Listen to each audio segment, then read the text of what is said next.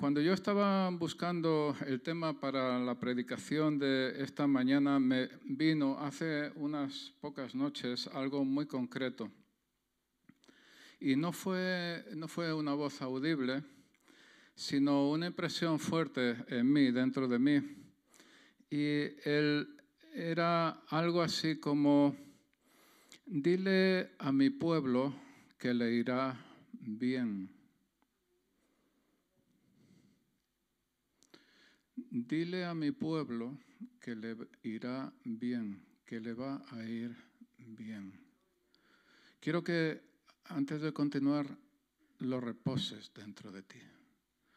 Dios dice que te va a ir bien. Vamos contra la dirección del mundo, vamos contra la dirección de lo que hay alrededor. Y Dios dice, dile a mi pueblo que le va a ir bien. Lo busqué, en la, estuve ahí dando vueltas al tema, no sabía dónde, dónde eh, me sonaba mucho, pero no sabía dónde localizarlo en la Biblia. Y lo encontré en Isaías 3:10, que literalmente en la versión de las Américas dice, decid a los justos que les irá bien. No es el mensaje que tú puedes ver en la tele, no es el mensaje que tú puedes ver en tantos sitios, no es el mensaje que, encuentras con tu vecino cuando estás hablando de qué tal te va todo esto, etcétera, etcétera, o con, o con tus amigos, pero sí es el mensaje de Dios, te va a ir bien. También había recibido o recibí una segunda parte de mensaje, dar palabras al cansado. Y también lo busqué y lo encontré en Isaías 54, Isaías 54, que en la versión de las Américas dice, el Señor Dios me ha dado lengua de discípulo para que yo sepa sostener con una palabra al fatigado.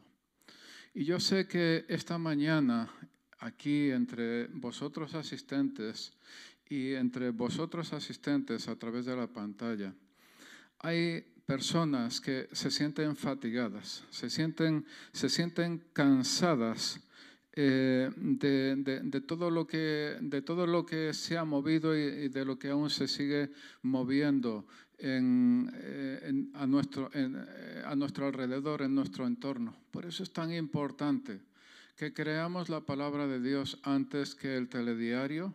Es tan importante que creamos la palabra de Dios antes que, aquellas personas con las que te juntas, no importa tu situación, no importa en, dónde psicológicamente, mentalmente, espiritualmente, no, eh, importa dónde te encuentras eh, ahora mismo. Lo que importa es Isaías 3:10, decid a los justos que les irá bien.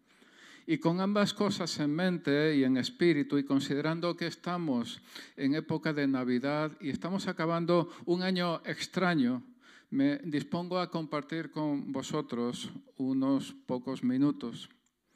Para muchas personas, ya lo sabemos, las Navidades suponen sacar el Belén, poner el árbol y sobre todo la fiebre por comprar regalos, comer buena comida y disfrutar con la familia y los amigos, pero esta Navidad diferente, la pandemia ha puesto nuestras vidas patas arriba.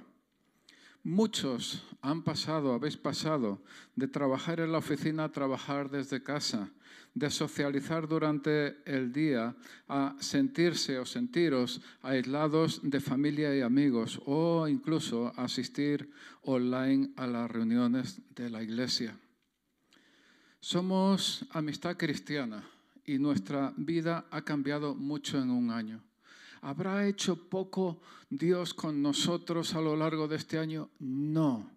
Dios ha hecho una obra grande e inmensa con nosotros, a través de nosotros y alrededor de nosotros durante este año 2020.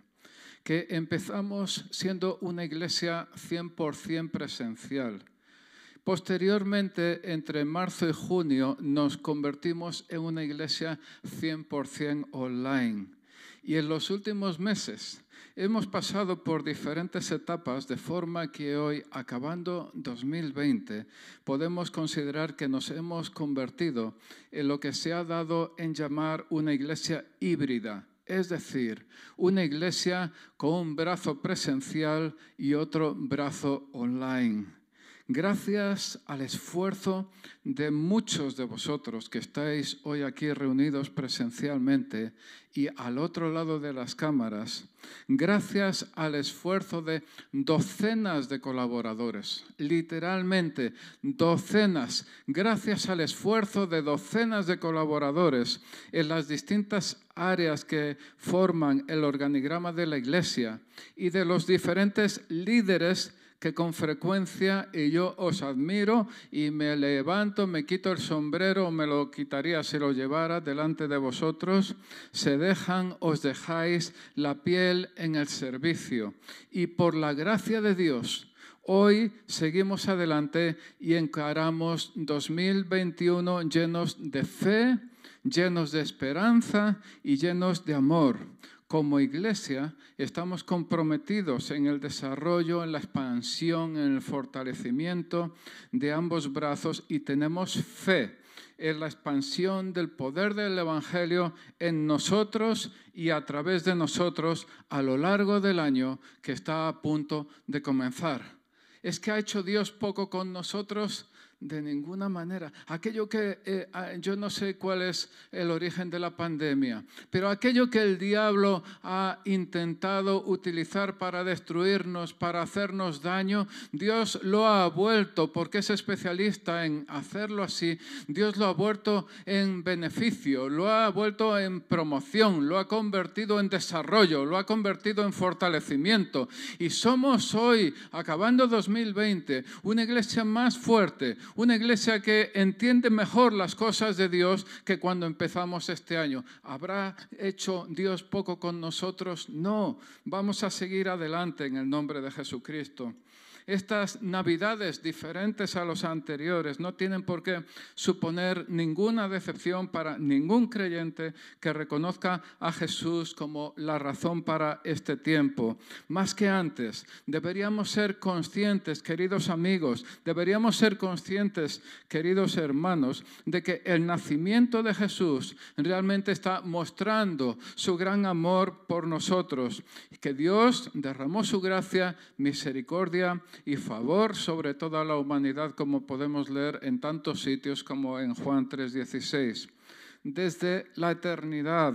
Pero hablando en términos humanos, desde el momento en que Jesús nació, fue destinado a morir por tus pecados y los míos y fue levantado de la muerte para que tú y yo podamos ser levantados con Él tomó nuestro lugar para que podamos vivir eternamente en su presencia, en la presencia del Rey, en la presencia del Señor, en la presencia del Salvador, misericordioso, eterno, poderoso. Su brazo no se ha cortado, está ahí para salvar, para decir, dile al pueblo que le va a ir bien, dile al justo que le va a ir bien.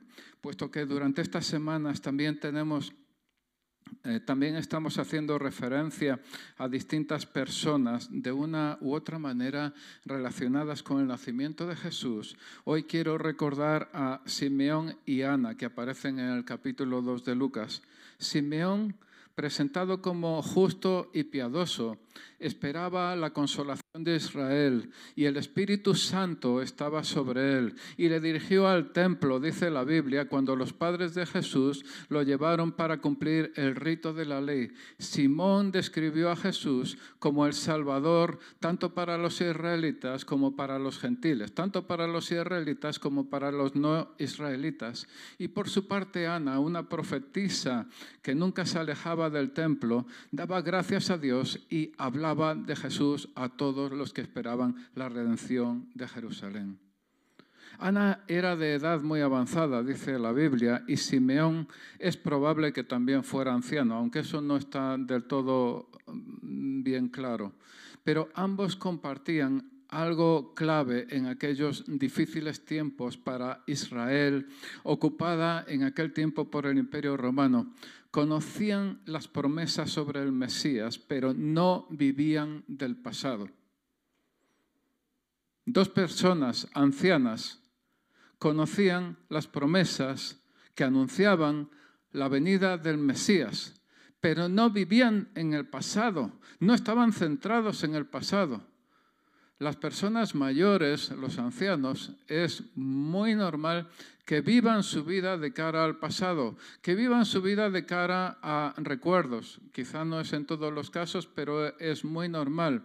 Pero lo que me gusta de Simeón y lo que me gusta de Ana es que siendo ancianos estaban esperando el Mesías y estaban esperando la venida de Jesucristo y estaban esperando el cumplimiento de la palabra, estaban esperando el cumplimiento de la promesa de Dios. Y quiera Dios que cuando nosotros seamos ancianos, cuando nosotros, si, Dios nos da una larga vida y cuando nosotros seamos ancianos, en lugar de estar mirando hacia el pasado, en lugar de estar centrados en recuerdos y en lo que queda atrás, Dios nos dé la gracia de mirar hacia adelante y esperar y anhelar y desear el cumplimiento de las promesas de Dios que aún no hemos visto y ver, ver su gloria manifestada en la tierra. No lo que Dios hizo en 2020, sino lo que Dios hace en cada momento de nuestra vida. Quiera Dios que sea así.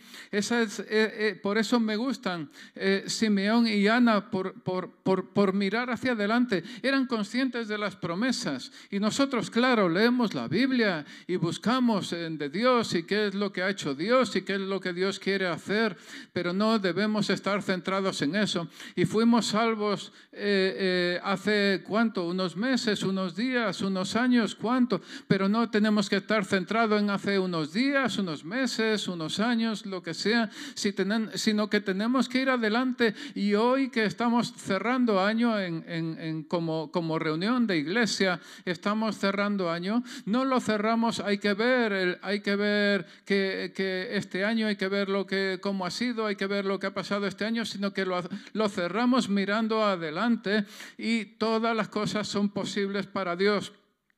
Cuando el ángel y la multitud celestial anunciaron al mundo el nacimiento de Jesús, alabaron a Dios diciendo, Gloria a Dios en las alturas está en Lucas 2.14, y en la tierra paz, buena voluntad para con los hombres. Eso es la versión Reina Valera 60. Esas palabras que dijo, que, dijo el ángel y la multitud celestial han estado resonando continuamente a través del cielo y de la tierra desde ese día. Paz y buena voluntad son el ferviente clamor de nuestros corazones en tantos niveles, cubriendo cada área de nuestras vidas, espíritu, alma y cuerpo.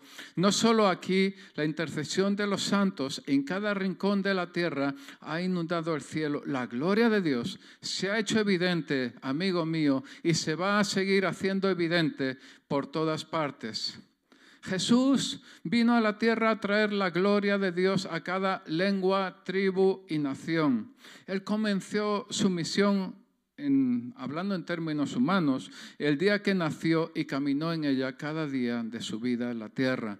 No dejó la tierra sin la gloria de Dios cuando Él volvió a su Padre, sino que a nosotros nos dio el mandato de ser vasijas de gloria y continuar el excelente, el maravilloso ministerio que Él había empezado. Qué honor y qué privilegio para nosotros es ser vasijas que revelan su gloria a cada uno que entra en su presencia. Traer la gloria de Dios a la tierra. Esa es nuestra misión con la ayuda del Espíritu Santo. Estamos a punto de comenzar 2021 y esperamos que sea la gloria, que la gloria de Dios sea cada día más reconocida en todo el mundo. Pero antes, antes de comenzar 2021 debemos salir de 2020. Ayer mismo, ayer sábado, pude leer en un periódico, lo vi, lo leí. Él decía, el año perdido, entre comillas, el año perdido las fotos que recordaremos del Madrid de la pandemia. y sigue, las que reflejan el vacío, las que muestran el dolor y las que captan la extrañeza de una ciudad especialmente golpeada por la COVID. La ciudad sin ruidos, sin su ritmo habitual, no parecía la misma. Lo que presenta el periódico,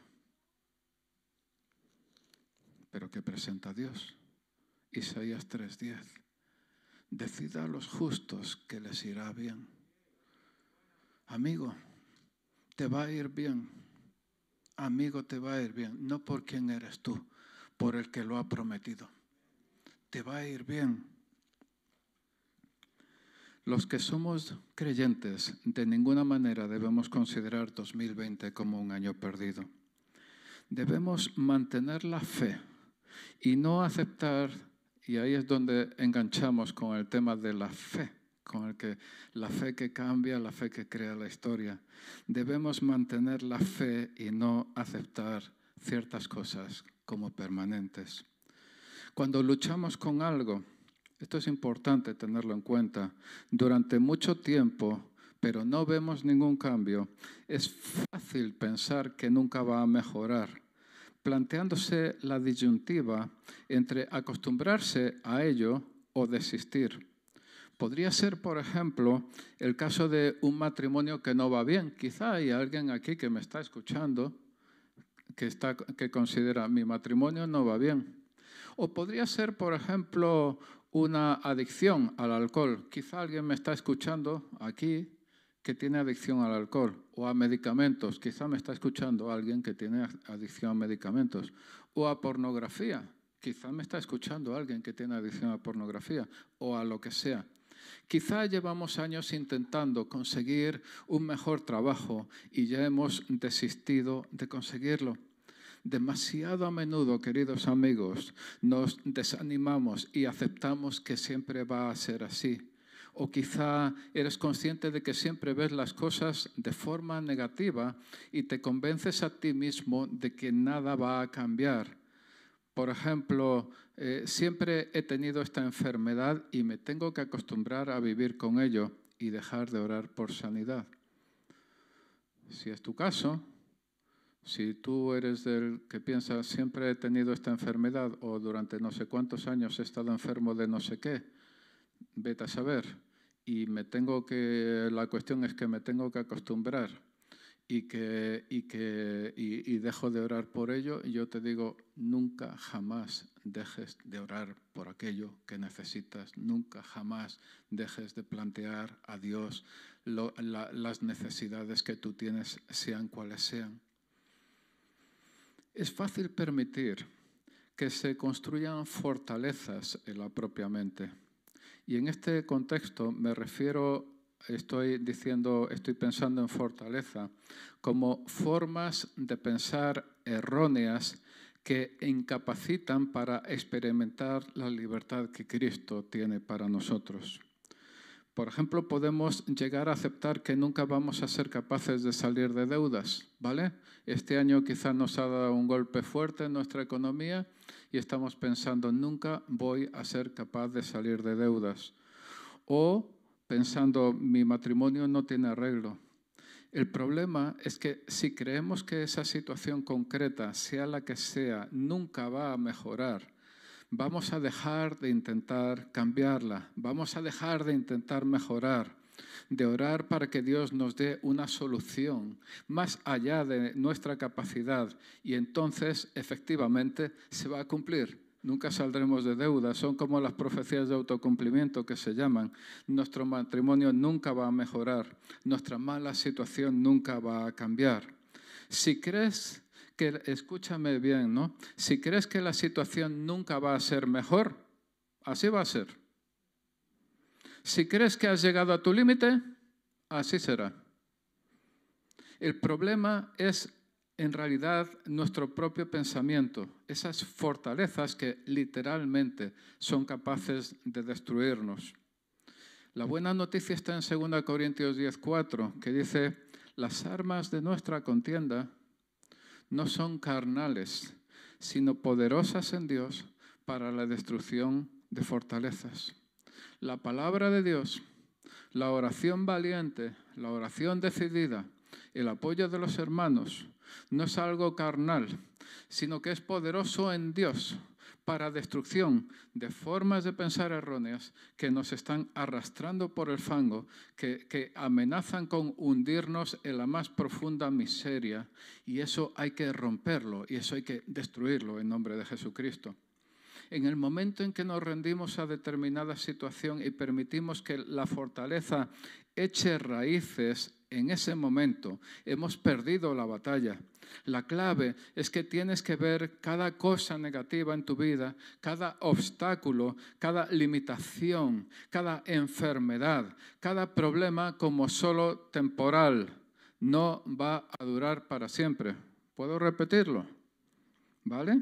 La clave es que tienes que ver cada cosa negativa en tu vida, cada obstáculo, cada limitación, cada enfermedad, cada problema como algo temporal no va a durar para siempre. Después de la noche viene la mañana, después del invierno llega la primavera. ¿Por qué no lo creemos así tantas veces en, en ciertos aspectos o en ciertas áreas de nuestra vida? Esa enfermedad es para un tiempo, no te va a apartar de tu destino, aunque la hayas tenido durante muchos años, aunque quizá los médicos te han dicho que con su sabiduría lo único que puedes hacer es acostumbrarte, pero no permitas que en tu mente se, se convierta en algo permanente. Y cada día da gracias a Dios de que va a pasar y la enfermedad no debe vivir en tu cuerpo. Levántate contra la mentira, quiero animarte, de que las cosas nunca van a cambiar. Quizá te sientes atascado profesionalmente o quizá, eh, eh, quizá llegan a tu mente pensamientos de que no lo haces lo bastante bien. Cambia esa actitud. Disponte a alcanzar tus metas. Yo no sé cuáles son tus metas, pero una persona debe tener metas. ¿Me oís, jóvenes? Aquí hay muchas personas jóvenes y en el mundo de hoy, tristemente, hasta se, se, intenta robar las metas a los jóvenes. Escuchadme bien, jóvenes y no tan jóvenes, en la vida hay que tener metas. Nunca dejes de tener metas. Siempre hay que intentar ir un poquito, eh, un poquito más allá. Eh, bien. Nunca otra cosa, otro tema es, nunca deberías aceptar, nunca deberíamos aceptar la mediocridad en nuestra vida, en las cosas que tenemos, en las cosas que hay alrededor de nosotros. Consideremos los reveses de la vida como algo solo temporal. Recuerda Romanos capítulo 8, versículo 28, que es un versículo muy citado, ¿verdad? Para los que aman a Dios, todas las cosas cooperan para bien. ¿Vale? Para los que aman a Dios, todas las cosas cooperan para bien. ¿Cuál era el mensaje básico de hoy? Decida a los justos que les irá bien, ¿no? Era eso, Isaías, ¿vale? Decida a los justos que les irá bien, ¿vale? Ahora, Romanos 8:28 dice, para los que aman a Dios, todas las cosas cooperan para bien. Y Filipenses 2:13 dice que Dios está constantemente trabajando en aquellos que creen, en aquellos que creen. Dice, Dios es quien obra en vosotros tanto el querer como el hacer. Hacemos lo que está en nuestra mano, estudiamos, trabajamos, nos preparamos, intentamos mejorar en nuestro matrimonio, intentamos conseguir una casa mejor y confiamos en que Dios está preparando encuentros divinos quizá con las personas adecuadas Hacemos lo que está en nuestra mano educando a nuestros hijos, fortaleciendo su fe, trayéndolos a la iglesia y confiamos en que Dios los está protegiendo. Hacemos lo que está en nuestra mano, comiendo la comida adecuada, haciendo el ejercicio adecuado, no cometiendo excesos y confiamos en que Dios cuida nuestra salud. Una oración básica para mí durante esta pandemia ha sido el final del Padre Nuestro. Líbranos del mal ha sido para mí una oración básica durante la pandemia. Líbrame, Señor, líbrame del mal. Como iglesia, como grupo, como familia, Señor, líbranos del mal. Pero claro, eh, me lavo las manos Intento tocar lo imprescindible. Uso mascarilla. Hago lo que puedo. Y, y pido a Dios que me libre del mal de la pandemia. Pido a Dios por aquello que yo no puedo hacer. Está claro, ¿no? Yo tengo fe, yo tengo fe en que, eh, en que no voy a ser atropellado por un coche. Tengo fe en eso. Creo que no voy a ser atropellado por ningún coche. ¿Eso me justifica el hecho de cruzar la calle sin mirar? Eso se llama estupidez. Estupidez arrogante. ¿Verdad? Tengo fe de que, de que no voy a ser atropellado por un coche. Pero amigo, yo eh, intento cruzar cuando el coche no está, no está demasiado cerca, por si acaso, ¿vale? Por si acaso. Así con la pandemia. Líbranos del mal, Señor. Y te lavas las manos y te echas desinfectante y no te juntas 100.000 en la habitación de una casa y haces lo que puedes y, lleva la mascarilla puesta y, y, pides a Dios, Señor, ayúdame, guárdame del mal, protégeme del mal, líbrame del mal, ¿de acuerdo? Entendemos, ¿no?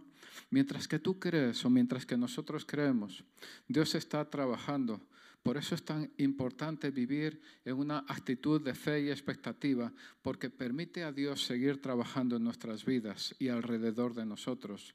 La mente de algunas personas están siendo bombardeadas por pensamientos que dicen precisamente que nada va a cambiar y que siempre igual y que la salud no mejora, que tu hijo, tu, hijo nunca va a salir del ambiente, del entorno en el que se ha metido que, o quizá que nunca te vas a casar, pero son, son, son eh, eh, eh, todo eso tenemos que considerarlo como algo negativo, algo que tenemos que vencer. en lo natural te parece que nada cambia semana tras semana durante, durante mucho tiempo, pero, pero ten esa actitud, tengamos esa actitud de que se trata, no se trata de lo que vemos, sino de lo que sabemos y de tener la fe de que Dios está trabajando en nosotros, en lo que tenemos nosotros, en aquello que, aquello que, eh, que hay alrededor. Pero tenemos que guardar la mente y rechazar una y otra vez, todas las veces que haga falta, los pensamientos erróneos, los pensamientos equivocados que se convierten en fortalezas y porque en otro caso acabaremos dándonos por vencido. Yo necesito que Dios pelee mis batallas por mí. Eh, lo dice segunda de Crónicas 32.8. Necesito la bondad de Dios. Necesito su sabiduría, su favor, su fortaleza. Afianzarme en mi fe y no en la incredulidad. En ocasiones eso quizá puede ser difícil, pero recuerda, según Filipenses 1.6, que Dios acaba aquello que empieza. No tenemos por qué vivir molestos, estresados. Podemos permanecer en paz sabiendo que en el momento adecuado aquello que necesitamos sucederá. ¿Cuál era la base? Isaías 3:10, decid a los justos que les irá bien. Quizá algunos de los que me escuchan han tenido el reto durante mucho, mucho tiempo. Y en lo natural parece que nunca va a mejorar la situación, pero confía en que no va a durar para siempre y ese día de victoria va a llegar a tu propia vida. Cuestión de tiempo, no te rindas, no te desanimes, afiánzate, echa raíces en la fe piensa una cosa, eh, los israelitas, por ejemplo, habían sido esclavos y maltratados durante muchos años en Egipto y habían salido de allí, de Egipto, y se encontraban junto a la tierra prometida. Dios había prometido la victoria, aunque ellos tenían que luchar por la tierra. Qué curioso, ¿verdad? A veces nosotros pensamos que como Dios nos ha prometido algo, nos podemos quedar en casa tumbados no era con la Bartola, no era a la Bartola, ¿no? No es exactamente el mismo concepto. Era un chiste. Pretendía serlo, por lo menos, ¿vale? Dios había prometido la victoria, aunque ellos tenían que luchar por la tierra. Dios te promete la victoria, aunque tú tienes que luchar por la tierra. Los sueños de los israelitas se iban a cumplir. Moisés envió espías, pero ellos presentaron un informe tan negativo que se extendió como la pólvora por el campamento. ¿Qué pasó? Que los israelitas se desanimaron y empezaron a quejarse. Y el resultado fue que, salvo dos de ellos, de los de más de 40 años, quiero recordar, nadie consiguió entrar a esa tierra prometida. ¿Por qué? Porque el pensamiento de que los enemigos eran más fuertes que ellos se convirtió en, ¿qué? en una fortaleza en su mente, reemplazando la fe que Dios, la fe en lo que Dios les había prometido. Y cuando permitimos ese tipo de pensamientos, vemos los obstáculos demasiado grandes. ¿Qué pasa cuando estás cansado, cuando llegas, llegas a casa después de un difícil, complicado día de trabajo?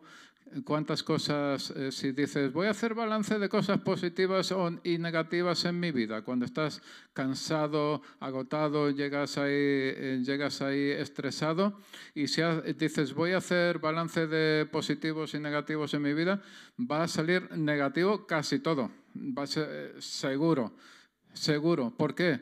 Porque en esos momentos muchos de nosotros tenemos la guardia bajada y tenemos nuestra, nuestra mente la tenemos bajo mínimos en modo Telecinco o algo parecido. Es, en fin, no quiero hacer publicidad. Y, entonces, eh, y, entonces eh, es cuando vemos las cosas habitualmente en el peor aspecto. Por eso, por eso nunca se recomienda para un matrimonio, aviso para navegantes, discutir cuando estás súper cansado por la noche. No se recomienda para un matrimonio, no se recomienda para una relación cercana discutir ningún tema cuando estás súper cansado por la noche o, o muy estresado, ¿vale? Quizá alguno está, alguno de los que estamos aquí o de los que estáis aquí está al borde de la tierra prometida, tan cerca de aquello por lo que llevas tanto tiempo orando, eh, sanidad, el retorno del Hijo o lo que sea, eh, eh, pero no hagas lo que hicieron los israelitas y permite que la semilla de fe eche raíces en ti. Afírmate en la actitud de que a ti quizá te puede parecer permanente, pero en realidad es temporal. Escúchame solo es permanente si permites que en tu pensamiento sea permanente. Hay un hay, tanto eh, que, hablar, habría, hay, hay, tantas posibles predicaciones sobre el tema de Isaac, Esaú y Jacob, hay tantas posibles predicaciones. Solo una cosa, en Génesis 27, 35, Isaac le dijo a su hijo Esaú algo interesante. Tu hermano me ha engañado y se ha llevado tu bendición. Amigo. Es decir, que algo o alguien se puede llevar nuestra bendición. ¿Lo has pensado alguna vez? Dios te promete bendición. Dios derrama el Espíritu sin medida. Pero fíjate lo que le pasó a Esaú. Su padre le dijo, oye, tu hermano me ha engañado y se ha llevado tu bendición. Qué fuerte, ¿no? Las decepciones, por ejemplo, se pueden llevar nuestra bendición. El desánimo se puede llevar nuestra bendición. A veces quizá otras personas se pueden llevar, nos pueden robar la bendición. En una relación tóxica, que tú sabes que no deberías tener, la otra persona te puede robar la bendición. Y esto nos debería llevar a estar más determinados que nunca a permanecer en la fe y no permitir que nadie ni ninguna cosa se lleven nuestras bendiciones. Es decir, yo siento decírtelo, pero tengo que decírtelo. Los amigotes del bar se pueden llevar tu bendición. Siento decírtelo, pero tengo que decírtelo. Ese chico con el que convives o tienes relaciones íntimas, o esa chica con la que convives o tienes relaciones íntimas, te puede robar tu bendición. Siento decírtelo, pero tengo que decírtelo, porque es la pura realidad. Esas compañías o esos amigos o esos amigotes o eso que tú tienes y que sabes que hay algo, hay algo en ti que está levantando la bandera roja, no pasa nada porque, hombre, la gente es así. amigo, te pueden robar tu bendición. Y luego vas a ir y el padre te va a decir, tu amigo, ese chico, esa chica, los amigotes, ¿sabes qué? Robaron tu bendición. Y luego te preguntas, ¿por qué no haces más que arrastrarte por la vida, hundido, hundida en el fango, hundido, hundida en la basura? Te están robando la bendición. Por eso nosotros tenemos que ajustarnos a la palabra de Dios y tenemos que ajustarnos a la voluntad de Dios y tenemos que hacer las cosas de la manera que, Él quiere. Y otra cosa también interesante es que a veces cuando Jesús oraba por enfermos, la Biblia indica el tiempo que habían estado en esta situación. El tema básico es, decid a los justos que les irá bien, ¿vale? Hasta que os hartéis. Todavía me quedan no muchos minutos, tranquilos. El hombre paralítico en el estanque de Bethesda, que aparece en Juan 5, llevaba acostado sin poder levantarse 38 años. La mujer encorvada, que aparece en Lucas 13, llevaba 18 años enferma. El hombre ciego que aparece en Juan 9 era ciego de nacimiento. ¿Por qué la Biblia se molesta en darnos esa referencia de tiempo y qué tiene que ver con la solución de un problema en general o con la sanidad en particular?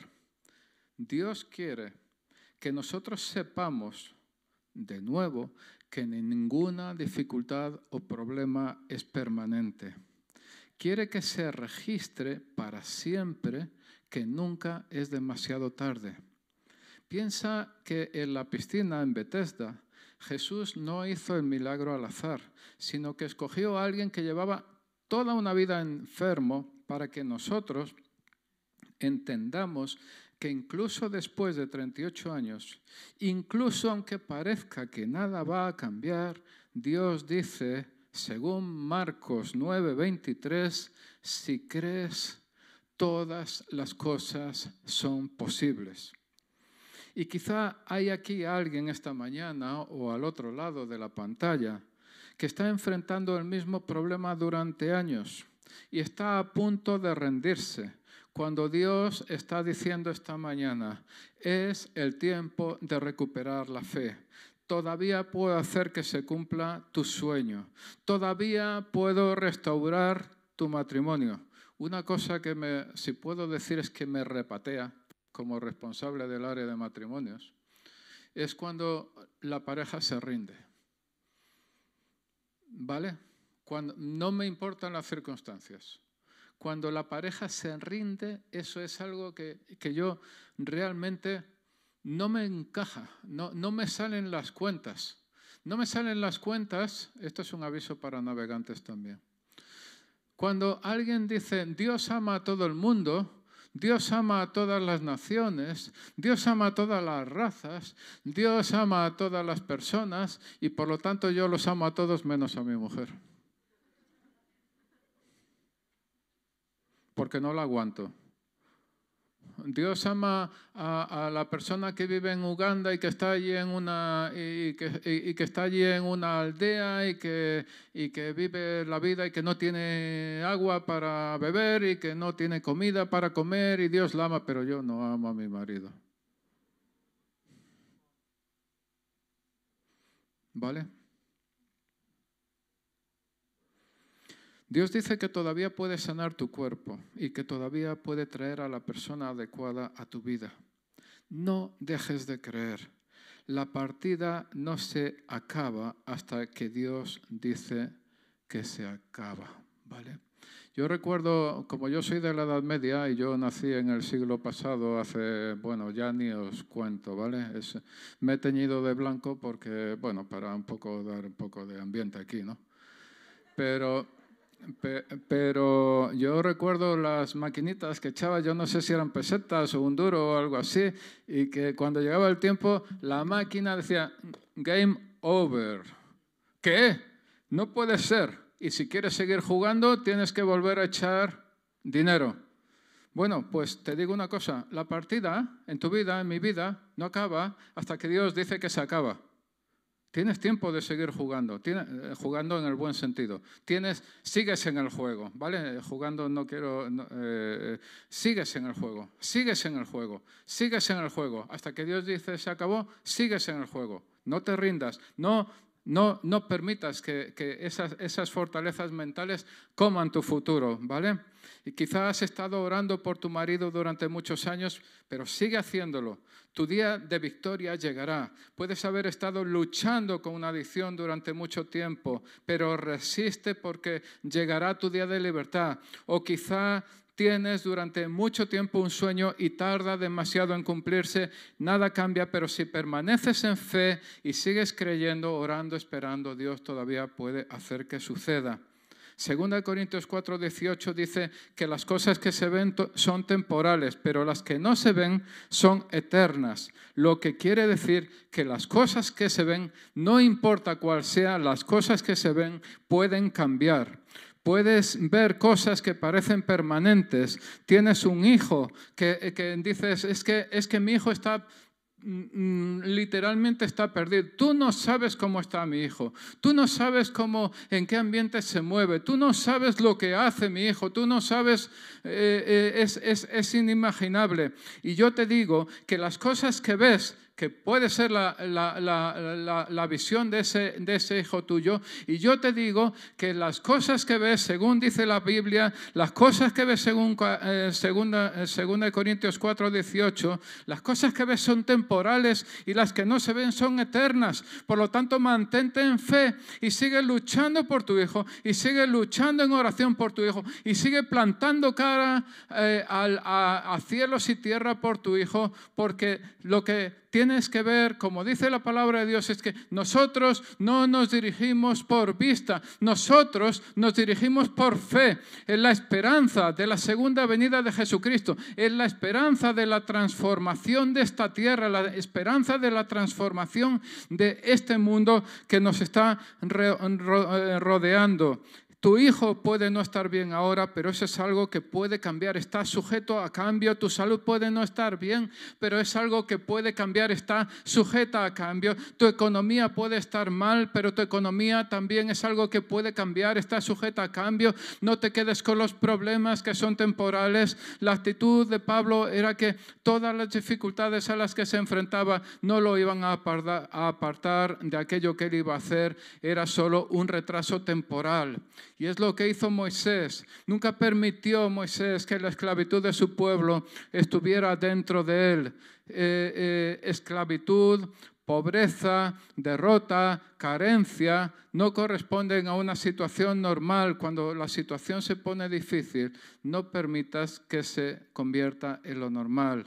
Comentarios, comentarios del estilo de mi depresión está realmente mal, ¿no? O, eh, sabes, mi ansiedad es terrible, mi economía es muy mala. No te apropias de esos problemas. Si estás deprimido, estás deprimido. Si estás ansioso, estás ansioso. Si tu economía no va bien, pues tu economía no va bien.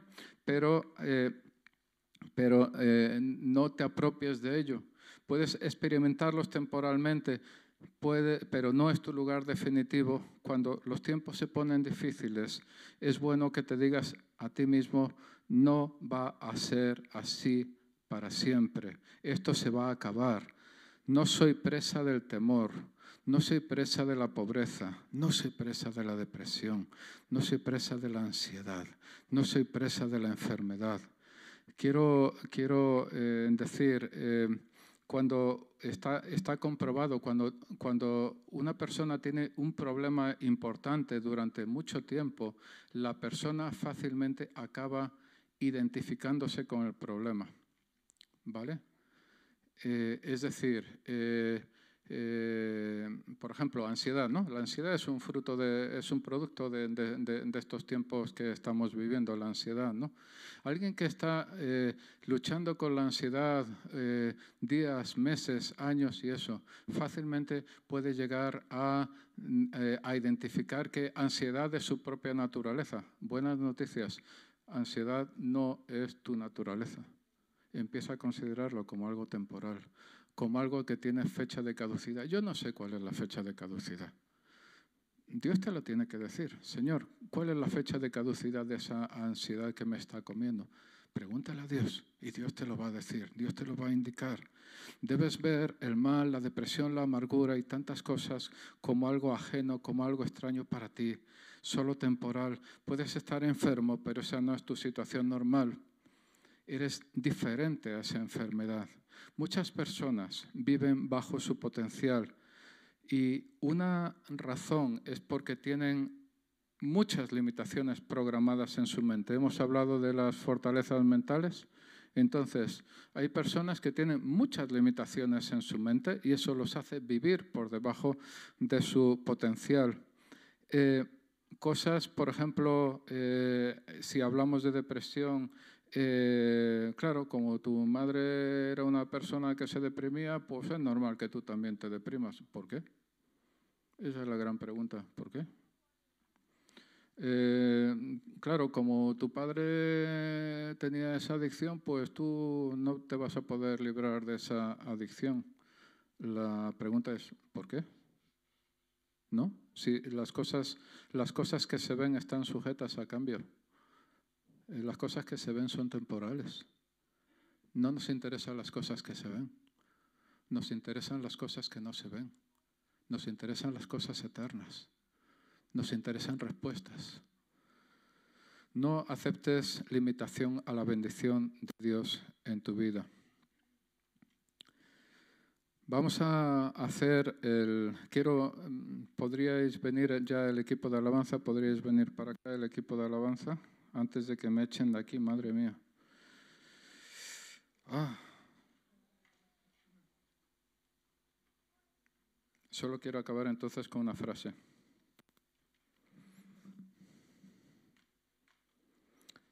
¿Qué es permanente? El Salmo 35 dice, su favor es por toda una vida. Eso parece bastante permanente. El Salmo 23 dice, ciertamente el bien y la misericordia me seguirán todos los días de mi vida. Eso es permanente. Eso es permanente. Vamos a orar un momento. Me he ido, lo siento, mucho de tiempo. Em, no se lo digáis a nadie, por favor. Vamos a orar un momento. Señor, te damos gracias. Y te bendecimos, Padre, porque tú estás con nosotros. Te bendecimos por tu gracia y tu misericordia. Te damos gracias, Padre porque tú dices a los justos, tú nos dices como personas, tú nos dices como iglesia, que nos va a ir bien. Gracias Señor, porque no dependemos de, no dependemos de, pandemias, no dependemos de, de otras cosas, dependemos de ti. Gracias Señor, porque tú das fuerzas al cansado y porque tú levantas a cada uno de tus hijos en nombre de Jesucristo. Amén.